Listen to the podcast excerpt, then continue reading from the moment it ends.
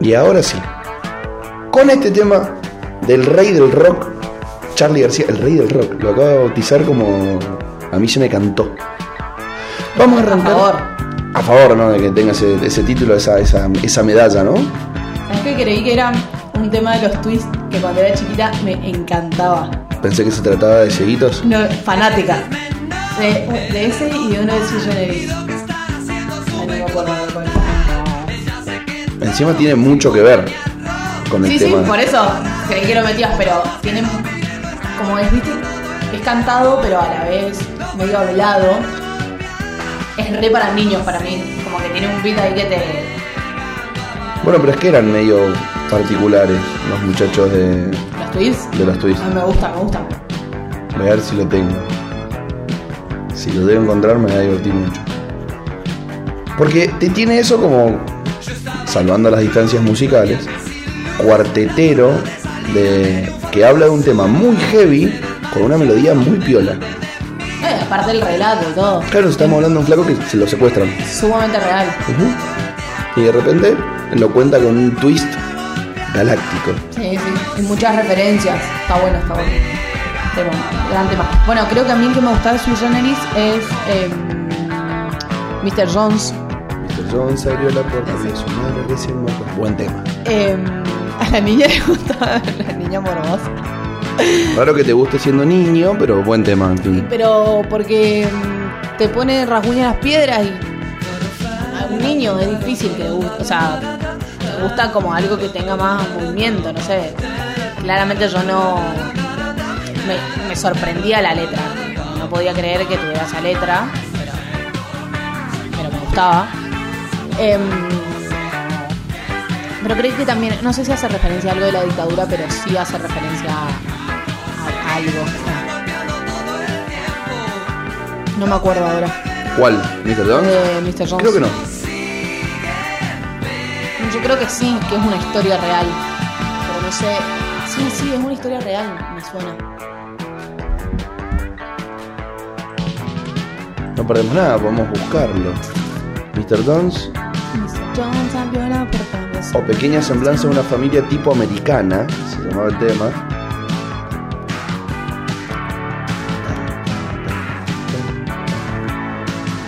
A ver si encontramos algo que lo asemeje a una historia real. Tengo un problema, no sé si a alguien más le pasa, que, que, que nos cuente, que nos avise, que nos mande un mensaje, a ver si es normal o soy yo que soy muy rara. A mí me pasa que sé, muchos temas, me acuerdo mucho las letras de los temas, pero de repente me, se me confunde la última palabra del verso, sería. Es como si, por ejemplo, no sé, dijera... mm, A ver, no me sale un ejemplo. sos rara, dice. por ahí era porta, sos rara. Sí, no sé, soy rara, pero ver eh, si esto también. Tipo, como si la letra dijera, no sé, estaba em,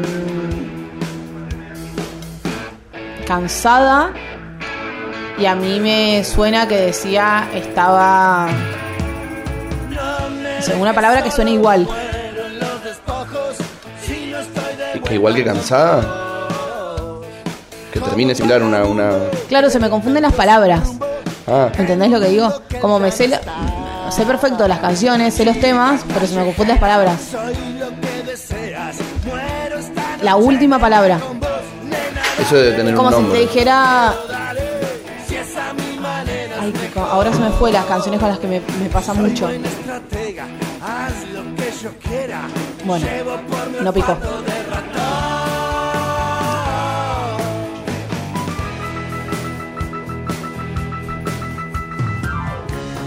Yo no sé si se escucha. Bueno, sí, acá me dicen que se escucha bien. Hoy es 26 de marzo, dos días después del feriado por la memoria, la justicia y la verdad. ¿Cómo se pronuncia bien? Día de la memoria por la Por justicia la y la verdad. verdad. No. Por la memoria, la verdad y la justicia. Es por de entradita. Día por la memoria, la verdad y la justicia. Exacto. Perfecto. Así lo, lo, así lo pronunciamos bien, así lo digo bien. Lo decimos bien. No lo tomamos al feriadito, vamos a decir, Nos culpa lo mía. el periodito, sí. Culpa mía Los que dos. tarde dije, che, me parece que mañana no me voy a levantar. dejemos el especial para el viernes. Dejemos el especial para el viernes. Aparte también creo que las personas, no sé si... Bueno, cada, cada uno tiene su consumo, ¿no? No sé si se levantaron temprano el Exacto. miércoles para escuchar el monstruo, así que no se perdieron nada. Claro. No sé qué, qué, qué tanto nos hubieran oído. Aunque nuestra renta es fiel, pero Lo bueno es que hoy, viernes, está como para escuchar el monstruo, así nubladito, para hermoso. quedarte en la casa, un cafecito calentito, el mate y de fondo. Y poner mediorebelde.com y escuchar al dúo dinámico. Exacto. Bueno, ¿cómo te gustaría arrancar este especial, este programa? Es, es un tema que desde el año 2002, si mal no recuerdo, se viene hablando, porque en el 2002 se decretó este, este feriado. Eh, se ha dicho mucho. ¿Y qué abordaje te parece que sería importante darle el, día de hoy? Mira, yo estuve pensando mucho el miércoles en relación a algo que me llama mucho la atención, o no que me llama mucho la atención, sino algo sobre lo que me gustaría hacer mucho hincapié y de acá en adelante es en, en que de repente, inclusive, aunque vos y yo seamos parte de generaciones un poco diferentes, o sea, tenemos una distancia casi de 5 o 6 años, pero se nota esa diferencia. Creo que inclusive cuando yo ya era chica, a pesar de que yo vengo de una familia muy politizada y que esto se habla mucho, eh, ya se hablaba más, ya el feriado estaba presente, ya esa idea de la guerra de los dos demonios estaba un poquito eh, dejada de lado, se estaba trabajando muy, muy fuerte en relación a eso. Pero me- Sábado, ¿no? Em, sí, ¿La en- teoría de los dos demonios? el- fue como la, la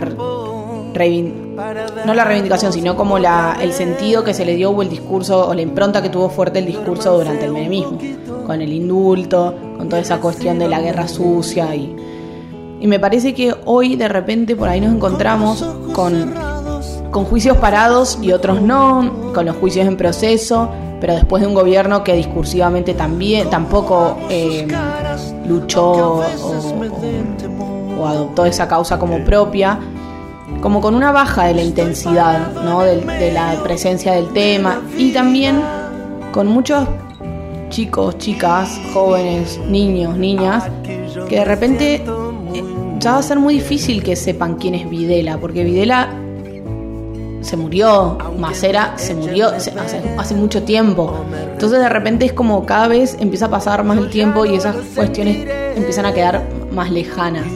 No como a mí cu- cuando yo era chiquita y me contaban y de repente yo veía una imagen de Videla y sabía que Videla estaba preso, podía como relacionar, ¿no? Una cosa con la otra. Tipo, son pensamientos que estuve teniendo el miércoles. Y, y de repente es como esta generación o las nuevas generaciones cada vez van a encontrar más lejos todo esto, ¿no? Es- son chicos y chicas que nacieron en democracia, yo nací en democracia también, pero eh, como con un montón de cuestiones ya mucho más eh, instauradas, sólidas, lo cual es buenísimo, pero a la vez es como cómo laburamos con esos chicos y con esas chicas para que también sientan como propia de la causa. Me parece que, que ahí tenemos un desafío nosotros, ¿no? Sí, sin duda, somos una generación bisagra, los hijos de los noventas, que en esa sí la compartimos. Sí. Eh, somos medio una generación bisagra entre un montón de situaciones. El otro día también hablábamos de, de esto del tema del, del mérito, de cómo la generación antecesora a la nuestra creía que con mérito todo se solucionaba y la generación que nos a ver, que se nos avecina eh, con el mérito no le alcanza. Lo mismo nos va a pasar cuando tengamos que explicarle a nuestros hijos quiénes son madres de Plaza de Mayo, quiénes son abuelas de Plaza de Mayo cuando ya no exista la línea fundadora, cuando ya Norita Cortiñas, Estela de Carlotto, por ejemplo, no, no estén más. Vamos a tener siempre a los hijos, porque calculo que eso se va a ir sucediendo en el tiempo, pero esto es lo que yo rescato de esta última campaña que se hizo desde abuelas y también impulsada por el Estado Nacional, es la de Plantemos Memoria, que me gustó mucho, porque nunca más que profesamos quienes estamos de este lado de la vereda, no habla del pasado, sino ya habla del futuro. Es un que nunca más vuelva a pasar. Y eso es lo que me parece que tenemos que- que mantener vivo y no tenemos que dejar que se olvide porque los discursos de odio cada día Sí, sí, tienen más visibilidad, venden, son auge, marketineros, es, es horrible eso. O sea, un tipo que sacó un 2,3% en las eh, elecciones como Gómez Centurión, se saca una foto con una campera que decía ni fueron 30.000 ni fueron inocentes. Eh, no hay que tolerar esa intolerancia y es importante los 24, algo siempre tenemos que hacer. O sea, no puede pasar como un feriado más, ni lo podemos tomar solamente para, para descansar, por más merecido que cada uno se lo tenga. Me parece que es importante siempre hacer algo, contarle a alguien, replicar algo en una red social. Un, pequeño granito de arena para que no se olvide una, una lucha y una causa muy justa. Sí, sin ni hablar. Em, nada, estaba pensando, bueno, también desde lo personal, ¿no? La, como a cada uno lo moviliza. Yo en, julio del 2017, si mal no recuerdo, sí, 2017, fui a la lectura de la sentencia de la mega causa de de Mendoza, la primera. Yo tenía 20 años, recién cumplidos. Y cuando dictaron la sentencia, me invadió, o sea, un llanto, pero que no te puedo explicar cómo lloraba. O sea, mucha gente me miraba pensando que yo era, no sé, familiar o, o algo. Y no, no, no, era la emoción de poder decir, bueno, no, algo se, se, hizo justicia, digamos. Sí, sí, un pequeño, un pequeño resarcimiento, una pequeña Y, y, y es. Pasa que me invaden muchos pensamientos porque es tan fuerte lo que pasó.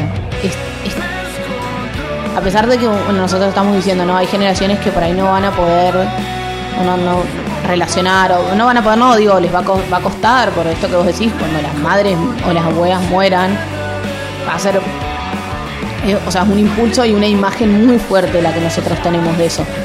Entonces va a ser un laburo muy grande que- se va a poder hacer pero en realidad tantas cosas de las que se hicieron en esa época y de las decisiones que se tomaron en ese momento siguen tan vigentes, ¿no?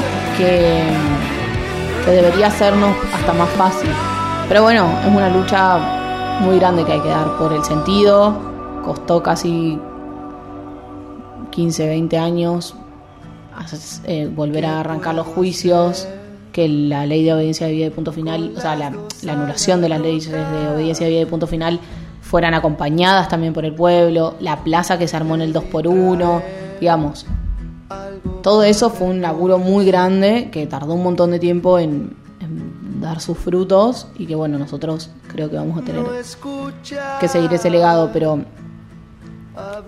a lo que, a lo que quería ir es que otra, otra reflexión muy grande que tuve el miércoles, que lo conversaba con mi mamá, que decía en esta época, ¿no? Con, con tanta, como vos decías, con tanto odio, con tanta bronca, con tantas personas que consideran que la solución es la violencia, ¿no? Eh, que la solución de los delitos o a los delitos es, es eh, más violencia, es linchamiento, es matar, es no sé qué. Y de repente mm, miramos, o yo miro a las abuelas y digo, loco, se puede, ¿entendés? Digamos, con, con mucha voluntad y mucha fuerza, un grupo de mujeres, estamos hablando hace 45 años, un grupo de mujeres se pusieron en una plaza en plena dictadura. O sea, con esta justicia, o sea, con la justicia argentina que ya hoy tenemos para decir, para hacer eh, en ese momento, ¿no? Y, igual confiaron en la justicia, igual le exigieron a la justicia, y igual lucharon y sin em- y, y, bueno, ni hablar que después sal- salen dirigentes la trascendencia de un, vice- de expresidente diciendo que, que están llenas de rencor y de odio, pero bueno. A ver, ¿por qué, no, ¿por qué te dirías anecdótico? Porque no me parece que sea importante darle trascendencia a una persona que, dice esos comentarios. Para quienes no saben, Mauricio Macri ayer en una entrevista con Jorge Lanata dijo que Estela de Carlotto estaba llena de odio y de rencor porque no había podido perdonar a quienes... o sea, no, no, no, me- no lo puedo ni decir. frente a él que él estuvo secuestrado y él había podido perdonar a, a sus captores. Nada, una comparación con un hecho de insegu- entre un hecho de inseguridad que repudiamos, que está mal, lógicamente, que tiene que ser juzgado frente a una persona a la que dejó, le secuestraron su hija, le, le secuestraron su nieto, eh, frente en un plan, dentro de un plan sistemático por parte del Estado, son no, cualquier cosa. Pero a lo que voy es, para mí me chocó mucho ese comentario porque fue, a mí no hay nada que Estela me represente menos que el odio y que el rencor. O sea, una persona que puedo canalizar su lucha, se me pone la piel de gallina, en armar la asociación de abuelas como la armaron, de armar el banco de datos que tiene armado la Argentina, y que es trascendental en todo el mundo, esta gente que le gusta tanto hablar de entrar al mundo. Digo, una lucha reconocida histórica. En, en ningún país se ha hecho la, la reconstrucción, el seguimiento como se ha hecho acá, de reencontrar eh, nietos, eh, de restituir nietos, de encontrar nietos secuestrados, del el, ay, ¿cómo se llama? El grupo de antropología forense que logró a partir de, de- desde la ciencia restituirle la identidad a un montón de NNs que estaban acumulados en distintos lados Eso es increíble. es todo el proceso, todo el laburo desde la ciencia, desde los derechos humanos, desde la organización social, desde la política, desde la justicia. Toda una lucha muy fuerte, muy importante, muy trascendental, que a mí al menos lo último que se me representa es rencor y odio. Es decir, loco, bueno, acá pasó esto, sigamos para adelante y tratemos de, de encontrar y... Pero bueno, Ah, Sí, porque, a ver, además, entendiéndonos todo como, como- a ver, uno cuando se pone y se expone pasa a ser víctima, obviamente, de, de domadores de reposeras y de un sinfín de, de personas que van y comentan en, en el Facebook de- del Diario 1 un montón de situaciones que nada tienen que ver con la realidad, lamentablemente. Pero si hay alguien que no, no tiene un discurso de odio dentro de quienes podrían tenerlo, porque podría, Sí, podría. odiar a todo el mundo, Por eso, eso, a eso no lo tiene, es sobre todo Estela de Carlotto. No así otros dirigentes de, causas sociales que por ahí sí son más combativos, hay muchos referentes de izquierda que tienen discursos más combativos, eh, inclusive la titular de, de Madres de Plaza de Mato tiene un discurso más combativo que la titular de Abuelas, pero a mí lo que más me choca es que haya gente que replique esto, porque de última eh, la oposición o Mauricio Macri tienen un interés detrás de deslegitimar esta lucha. ah, para mí no, para mí, a mí me hace más ruido una cosa que la otra. Pero la gente que está en la casa diciendo, sí, es verdad, eran todos montoneros. Sí, flaco, ¿vos qué ganás? No importa que ganás, pero me, seco. me parece que ahí hay, no sé, es, es por ahí exigirle a determinadas personas que tengan conocimientos, que vivencias que no, que no han tenido o, o quienes han sufrido también. Digamos, yo claramente no, no estoy no, no estoy a favor ni, ni- o sea, estoy muy lejos de este discurso de, de la guerra sucia, etcétera. Pero bueno, hay quienes quizás en su familia, en sus historias, tienen familias militares, no han podido elaborar o laburar un proceso de, de- de- o sea, no sé, cada persona dispara para donde puede, para donde le alcanza, para donde le da. Eh, a mí, yo te entiendo porque en mi, en mi- mi realidad es otra completamente, ¿no? En, en el análisis de todo esto, desde que soy muy chica, o sea, yo voy a las marchas del 24 desde que tengo 12 años porque quiero, o sea, no porque nadie me lleva, porque, porque quiero ir. He ido acá, he ido en La Plata, he ido en Buenos Aires, o sea, siempre. Y pero, pero entiendo que la realidad no, no es la realidad de todas las casas, no es la realidad de todas las familias. Entonces, pero de repente decir un dirigente político, una persona que fue presidenta de la nación, presidente de la nación, sí, no, no, no, no tenés cuidado frente a eso que estás diciendo, o sea, no tenés responsabilidad respecto, claramente no la tienen, ¿no? Porque lo vemos en eso y lo vemos en muchas otras cosas, pero digo, más allá del interés, o sea, como está bien, sí tienen un interés, pero también hay una cuestión en la que vos sos dirigente de una cantidad de personas que replican justamente tu discurso. Si bueno, che, quiero mantener un poco algún consenso, algo. Como hizo el jefe de gobierno porteño, por ejemplo. Ya se puede, no, no, tenemos por qué entrar en todo el tiempo, es todo.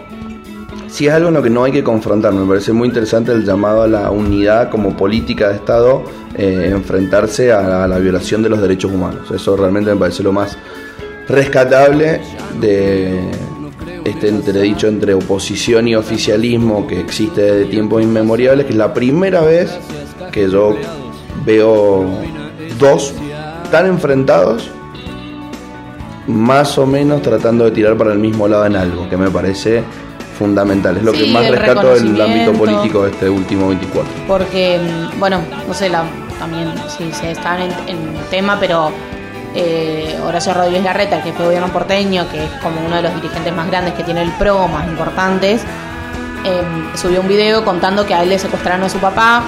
El padre era presidente de Racing en ese momento, entonces, bueno, tuvo mucha visibilidad porque que, que no estaba, que no lo encontraban, que nadie sabía por qué no estaba. Y bueno, finalmente lo terminaron devolviendo, entregando, pero estuvo secuestrado como 20 días.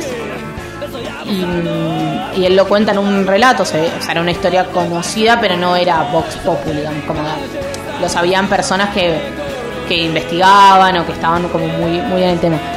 Y de repente, mm, bueno, lo publica, lo cuenta, y la vicepresidenta eh, de la Nación lo replica y dice como, bueno, me alegra que pueda compartir esto, bueno, no me alegra lo que vivió, sino me alegra que pueda compartir esto y que podamos como en conjunto acordar frente a, frente a la lucha por la memoria, la verdad y la justicia. Y no así, ¿no? Los seguidores de él, sus propios votantes que en Twitter, aunque sea, lo mataron. Pero bueno, creo que son los riesgos con los que se... Son los riesgos que se corren para cuando uno está todo el tiempo alimentando ese, ese discurso, ¿no? De un muy lindo tema te asustaste por controlero de golpe. Dijiste, what the fuck. Entraron. El por ayer se volvió loco. en- entraron, entraron. Es que hizo como vacío, no sé. Que hablan mal del domador de reposeras, papá. El programa que le da urticaria a Nicolás Friedman. Bueno, No, estaba. Había un tema que me quedó ahí en el tintero que me parece que está bueno también charlar y que tiene, tiene bastante. tiene que ver con lo que veníamos hablando. De, de este. Esta visión hacia el futuro de cómo laburar la memoria. Yo creo que, mm, que hay un punto en el que hace falta laburar un montón y es el más difícil, que tiene que ver con la pata civil y económica de todo esto, ¿no? Es, bueno, los milicos obviamente fueron los principales responsables de toda la masacre y la violación de los derechos humanos que también es lo más impactante, ¿no? Cuando decís, bueno, los muertos, los desaparecidos, los vuelos de muerte, los niños, los secuestrados, apropiados. Pero hay una eh, pata civil y económica o un, un plan sistemático que se utilizó para poder instaurar un, instaurar un plan económico que sigue, seguimos viendo sus frutos, por decirlo así, porque no son frutos, pero como sus consecuencias hasta el día de hoy, ¿no? De, cómo mm, ese plan económico de Martínez de Oz, que fue el ministro de Economía durante el proceso, sigue, o sea, ti- ti- tiene mucho que ver con las consecuencias económicas que tenemos hoy, ¿no? Está bien, después vino el menemismo que profundizó un montón de todo eso. las mismas políticas económicas. Em, pero pero el proceso de reorganización nacional tuvo mucho que ver con o sea, esa reorganización nacional, más allá de la pata ideológica contra la que se quería combatir y contra la que se quiso combatir, que también sigue dando teniendo consecuencias hoy, porque una gran parte del sindicalismo, una gran parte del- de, la, de la dirigencia política hoy podría estar compuesta por personas que está en- en- probablemente no tendrían las ideas que tenían en los 70, ¿no? Por un contexto eh, histórico y un montón de cosas que hoy no están. O sea, es una generación que hoy no forma parte del debate político y que estaba sumamente ideologizado y sumamente formado. Entonces, bueno, eso es un sector, pero, pero lo econ- la- las decisiones Sí, sí, y- económicas... Y, y no solo desde el 76 en adelante, inclusive desde antes. Sí, desde antes. El golpe del 66 tuvo mucha incidencia en la vida universitaria argentina. La noche de los bastones largos, donde entran a las universidades, es en el golpe de estado de Onganía, no en el, no en el último.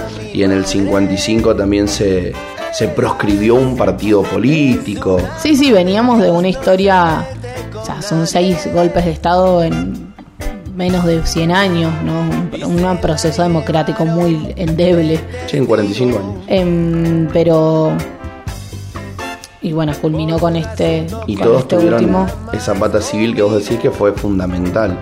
Pero- cual no- no- no- uno no puede abstraerse 100% de ninguna de las partes, porque por más que por ahí la parte silenciosa que fue la economía y, y el manejo de, de- de desindustrializar el país, de la fuga sistemática de capitales, del endeudamiento y de un montón de situaciones que hoy seguimos arrastrando, hay cosas que también son muy reivindicadas, sobre todo por la izquierda, que son catastróficas, como la desaparición en, en democracia de personas. O sea, Julio López desapareció en democracia. Sí. Y eso son cosas que se arrastran de... de Sí, de la, forma, o sea. de la formación de las policías. Sí, sí, eso ni lógico ni hablar. Creo que igual es una lucha que está muy presente, que, que, que quienes conocen más en profundidad cómo son las formaciones de los trabajadores de la seguridad em, dicen que ya ya no es así. Lo mismo con, los- con las eh, cúpulas militares, ya no están formadas por personas que se formaron en la dictadura. Lógico que el, de hecho, bueno, la participación eh, política que tiene la, la prácticamente marginal participación política que tienen las cúpulas militares en la Argentina tiene muchísimo que ver con el juicio a la Junta, bueno, con ese proceso histórico que nosotros hicimos que, que si lo comparás con Brasil, por ejemplo, no, de hecho hoy el vicepresidente de Brasil es un militar y el gobierno de Bolsonaro o cualquier gobierno hay, la- hay laburos que se van haciendo, ¿no? Pero cualquier gobierno en Latinoamérica es un poquito tutelado, si se quiere, ¿no? Por tutelado se habla justamente con este control que tienen las, las Fuerzas Armadas, bueno, los, los distintos, eh, no sé cómo se dicen, como las, distintas partes del- de, los, de los militares, las Fuerzas Armadas, la, aérea, em, etcétera. Mirá, el- ni hablar de Chile, ni hablar de Chile.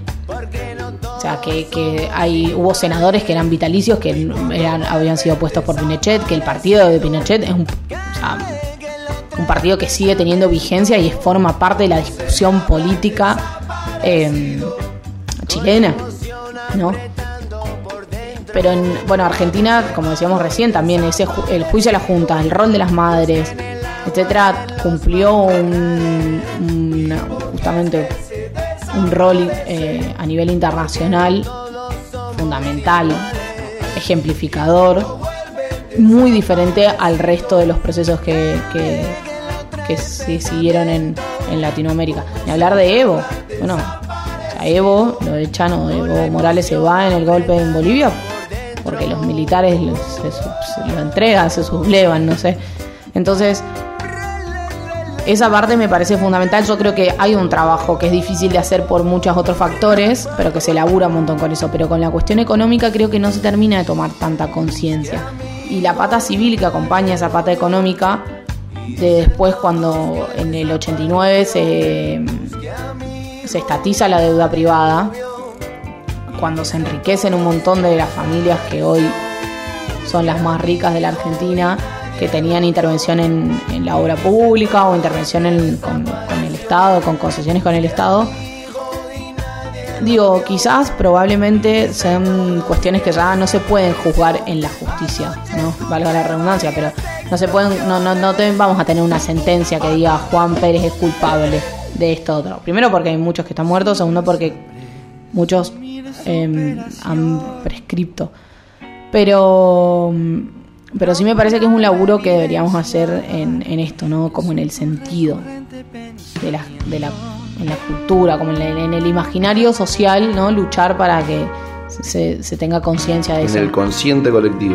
Como no, no fue solamente todo el horror que ya sabemos.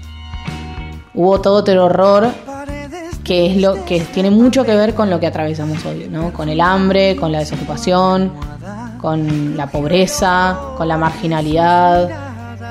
O fue un sistema económico que nos llevó a, a eso, al que sería como lo contrario al progreso. Regresión. Sí, no sé. Y, Y bueno, que creo que ahí hay otra otra con la que machacar. Sí, hay, hay que estar muy atento también a situaciones políticas que se repiten, porque si uno no tiene la guardia alta, que hay que tenerla siempre, porque siempre van a estar agazapados, se repiten con vuelven en forma de fichas, como dice el eh, eslogan publicitario. O sea, lo que en su momento fue, y esto es una opinión personal, lo que en su momento fue el plan Cóndor, ahora tenía prácticamente nombre como el nefasto grupo del cual se retira de Argentina recientemente, el grupo de Lima.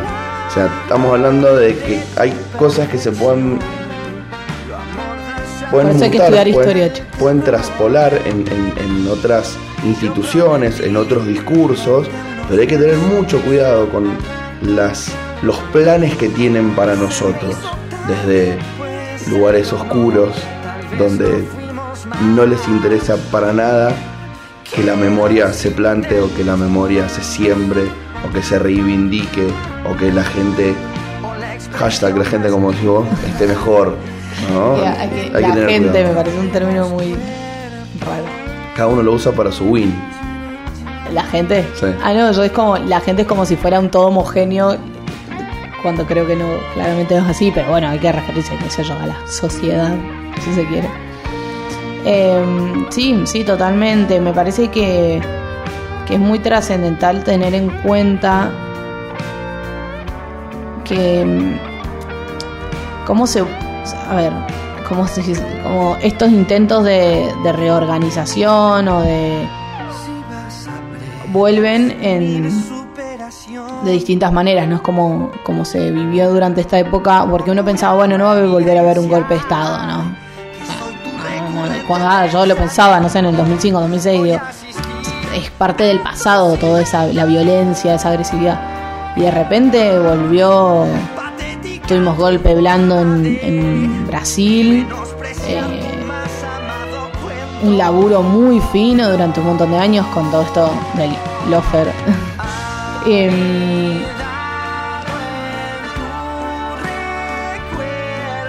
hay quienes pueden, o sea, ahí es donde yo entro, digo, es cierto que las cosas tienen sus diferencias. Bueno, hasta finalmente, bueno, hubo, o sea, todo empezó en, Honduras, después siguió en Paraguay, después el golpe blando a Dilma en Brasil, después finalmente culminó con el, el intento de golpe a en, a Correa en Ecuador y después todo esto termina con el, con, el golpe a Evo Morales en Bolivia. Digamos, esta idea que nosotros teníamos de no va a volver a haber un golpe por todo el proceso que se había llegado a hacer y, la marginalidad de, lo- de las fuerzas militares, etcétera, pasó y hubo masacres en Bolivia en el 2019 y, sin embargo hay quienes probablemente apoyan digamos como, como el pasado te cambia la retrospectiva no digo como hay personas que por ahí en el 2019 de repente se ponen a ver o a evaluar detalles o cuestiones para ver si realmente fue un golpe de estado o no o debatir como en sommelier de y de repente probablemente si vos le hablas de las dictaduras que del, del siglo XX de una te dicen sí, fue una dictadura, sí. Entonces como, como un poco vos decís que hay que tener la guardia muy alta de, de- de- de decir ojo, che, porque, porque cuando uno está transitando ese proceso creo que de repente tiene un montón de contradicciones, vive un montón de cosas que, le, que por ahí dificultan, ¿no? Ciertas lecturas. No, lo, lo estoy diciendo como una crítica, sino como esto de estar atento y, siempre tener en cuenta en que probablemente mucha gente en el 76 no pensaba como piensa hoy, ¿no? Digo, venían del Rodrigazo, del, del gobierno de Isabelita, una situación económica muy complicada también, eh, López Rega, la AAA, digamos, como todo un contexto muy caldeado. Que probablemente hubo gente que cuando dijeron vino los milicos dijo, bueno, me- mejor, qué sé yo, no sé, y de repente después, hoy, o hace, cuando se empezaron a enterar de todo esto, fue como, che, no, la verdad que no, mejor no, nunca es mejor. Sí, cuando escuches que alguien dice con los milicos estábamos mejor, anda y lee un libro y te vas a dar cuenta de que no. No, pero eso ni hablar, te quiero decir en ese momento. Sí, sí, sí, sí, no, no, en- en- entiendo, entiendo, entiendo dónde vas, me da un montón de, de rabia y trato de no ponerme iracundo, porque hay cosas que realmente para mí son insólitas. En este discurso del año pasado escuchamos a el nefasto Dualde fogonear que No, podía haber no, un ni de hablar. Acá. Pero yo no, yo no estoy hablando de eso. Yo lo que quiero decirte es gente que mientras lo está viviendo no toma conciencia o noción de la trascendencia de lo que está viviendo. ¿Entendés? Porque estás inmerso justamente en el conflicto. Por ahí cuando uno tiene una retrospectiva es mucho más fácil analizar y, y, ahí- y te doy la razón en esto de tener la vara alta, justamente. De no comernos los Willy, no comernos la- las vueltas para, de, de justificar algunas cosas, sino decir, no, che viejo, esto es esto. O sea, en Bolivia hubo un golpe de Estado. Después lo demás lo podemos discutir, si Evo, sí, no, el plebiscito, todo lo que quieras. Pero hubo un golpe de Estado, hubo un golpe de Estado. O sea, que estas cosas no pueden pasar, no pueden pasar. ¿no? Sí, sí, hay, hay- hay que tener mucho cuidado porque ta- hasta te lo disfrazan de, de ficción. Eso, eso, a eso me refiero. Se puede encontrar con una serie como El Mecanismo en Netflix, súper entretenida. Eh, ¿La viste? Eh, no, la del empecé, pero no. Ah, supongamos que vos te abstraes de la realidad, la ves che, que entretenida. Qué copado este chabón moro, qué piola. Y te disfrazan de ficción un lofer, ¿me entendés? que, que destruyó un proceso político de un país tan complejo como es. Brasil. Sí. ¿Eh? Y nada, hay una serie de Netflix, muy divertida, ¿verdad? Sí, loco, ¿cómo puede ser? Realmente hay que tener la, la guardia alta, hay que formarse, no hay que dejar pasar ciertos discursos, hay que tomarse el tiempo de, de- de debatir desde lo consciente, desde lo sano, sin ir a la, a la confrontación. Quizá nosotros en nuestra generación, que nos vamos a encontrar con mucha gente que no entiende qué es lo que pasó, que no lo vivió, que no te lo enseñan en el colegio. Porque yo el otro día hablando con muchos amigos que no tuvieron la suerte por ahí de ir a un cole eh, copado en, en su carga educativa, no llegaron ni al 1950. Sea, ¿se acuerdan de Sarmiento, San Martín, Belgrano? Y hasta ahí llegaron. Entonces hay una gran cantidad de, chicos, de adolescentes, de jóvenes que no, no lo vieron ni, ni en la escuela a lo que pasó. Bueno, con esos hay que charlarlo, con esos hay que discutirlo, hay que debatirlo. Creo que la tarea nuestra, como lo planteaste vos al principio de este programa, es seguir adelante con la antorcha que nos pasan las generaciones que, están llegando a- final de, su hora, porque es así, o sea, los quienes en el 76 eran adultos, hoy 50 años después ya estamos en los albores del final de una generación, no podemos dejar que con esa generación se extinga una lucha, ni, se extingan conceptos, ni, se olviden ciertas cosas. Es, muy importante por algunos eslóganes que suenan, eh, no sé si, si marketineros, porque por un lado lo son, pero el nunca más tiene mucha carga. El ni olvido ni perdón, juicio y castigo, no nos reconciliamos. O sea, realmente son cosas que, que no es un, un revanchismo o es una pelea que, que- que es de, de- de enojo, desde el odio, desde el rencor. No, simplemente desde la construcción de una Argentina mejor. Sí.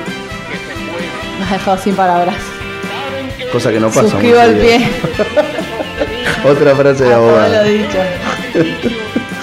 Bueno, la verdad que me parecía importante que, que hiciéramos eh, este programita. Seguro. Estoy muy contento de, haber poderlo, de, de poder haberlo charlado con vos. Muchas gracias. Disfruto mucho de estos programas y, y me parece que nada, que es algo que, que hay que hacer siempre. Seguir charlando, por más que por ahí para nosotros vos decís, che, ¿qué vamos a hablar que no estamos hablado, no? O, o qué vamos a hablar que, que- que en lo que no estemos de acuerdo. Digo, no importa. ¿No? ¿Y cuánto llevamos? Casi una hora más eh, hablando. Y sí, lógico. Creo que teníamos, te- eh, tenemos, o sea, nos queda mucho por hacer eh, todavía en esto y, y que se viene una lucha, o sea, una continuación de la lucha que va a estar interesante. Vamos a tener que recurrir eh, o encontrar recursos para para seguir peleando. Sí, hay, hay que tener mucho cuidado con, la falta de visibilidad que tienen estos temas y estas discusiones en los medios mainstream. Eso creo que va a ser una de las tareas también de la nueva generación, porque cuando dejen de estar los personajes que, que por su peso tienen lugar en los medios, los 24 van a pasar quizás a ser un feriado más y si, no, si, no, si nosotros no lo ponemos en la discusión, si nosotros no lo ponemos en las redes sociales, si nosotros no lo escribimos en nuestros muros o en, nuestras redes o en Yo creo que había un temor respecto de eso y que en, la marcha del 2x1 del 2017 fue como, como una advertencia, ¿no? Como cuando ya había pasado cierto tiempo en el que los juicios o los, los juicios más grandes, igual todavía hay muchísimos que están en, proceso. Em, sí, casi el 50% no están con condena firme. Eh, digamos, perdón, cuando hace hacía un tiempo que eh, por ahí son los, juicios más grandes ya habían pasado, o los juicios principales ya habían pasado un tiempo y y, el tema ya no estaba por ahí tanto en el calor social como en el 2010, por ejemplo, o en el 2005. De repente pasó esto y fue una cantidad de gente abrumadora la que dijo, no, o sea, acá nadie se olvida de, de lo que pasó, esto no es que nosotros no, como no está en el calor, fue una impactante, a tal punto que una sociedad que para mí es hermoso, pudo salir a la calle y decirle a la Corte Suprema de Justicia de la Nación, que no suele pasar muy seguido, a decirle no, o sea, esto es un límite. Y así fue. Bueno, hay que seguir construyendo memoria, hay que seguir atento a, mantener los límites que nos ha costado tanto conseguir. Y yo no sé si se afiliaría Juntos por el Cambio Perón. El compañero Juan Domingo. Y Oliguera en forma de fichas, pero quizás escucharía el monstruo de las mañanas. ¿Quién te dice? Nunca se sabe. Qué atrevimiento. Qué maestro. Yo la verdad que lo aplaudo a Mauricio en algunas cosas. ¿Vos leíste algo del libro? No, ¿no? Sí, algunos, pero. Vayan a YouTube, se los recomiendo a ver a Pedro Rosenblatt, que hizo anoche un resumen a las 22 horas del libro El Mostri se lo leyó entero. ¿Ah, en serio? Sí, sí. Ah, yendo. Crack. Ya mismo. Hizo un resumen muy interesante y hay cosas que el flaco las escribe que yo realmente. Eso es lo que más a mí, por, eso me, me ensaño con quien lo sigue y no tanto con él porque como te hablamos hace un rato, no es el maquiavelo de la gestión, sino hay otros peores, eh, con más conocimiento y más capacidad, pero dice algunas cosas en el libro que vos decís, vos no podés estar orgulloso de esto. O sea, tu, editor no te dijo que no lo pongas, que no... Che, no, da. no hay nadie que te diga, che, no da. Catastrófico. Así que bueno, mi recomendación es... Bueno, lo veo para la semana que viene. Voy a la Rosenblatt. Es muy gracioso además. Muy. Bueno, amiga, ¿algo más que quieras decir para cerrar el programita de hoy? No, estoy muy contenta también. Me parece sumamente importante que tengamos muchas charlas. Eh, gracias por el espacio, por poder también transmitir todos estos pensamientos que al menos yo estuve atravesando estos días. Em, y bueno, a seguir. ¿Para cuándo vamos a encontrar alguna nota escrita, che, en el... ¿Cuándo vamos a estrenar el blog Rebelde? lo tenemos ahí al pedo. Está recontra en proceso. ¿En proceso? Sí, pero... Mm, tiempo al tiempo. Tiempo al tiempo, listo. Yo también prometo ponerme a escribir algo para que nos puedan empezar también a leer, no solamente a escuchar. Muchísimas gracias a todos y a todas por escucharnos otra mañana más. Adiós. Nos vemos el miércoles que viene. Nos vemos el miércoles. No hay nada el miércoles que viene, vamos a revisar, vamos a revisar la agenda. no es feriado, es justo antes del feriado. O sea, el miércoles que viene es viernes. exacto. Miércoles 31 de marzo. Viernes. ¿De qué podemos hablar el miércoles 31 de marzo? No sé, La reunión de preprodu al aire. Me gusta. el miércoles que viene. Las Pascuas, ¿o no? Re estoy. Sorpresa. Chao, nos vemos. Chao. Ese sueño despertaba misterios dormidos en su corazón.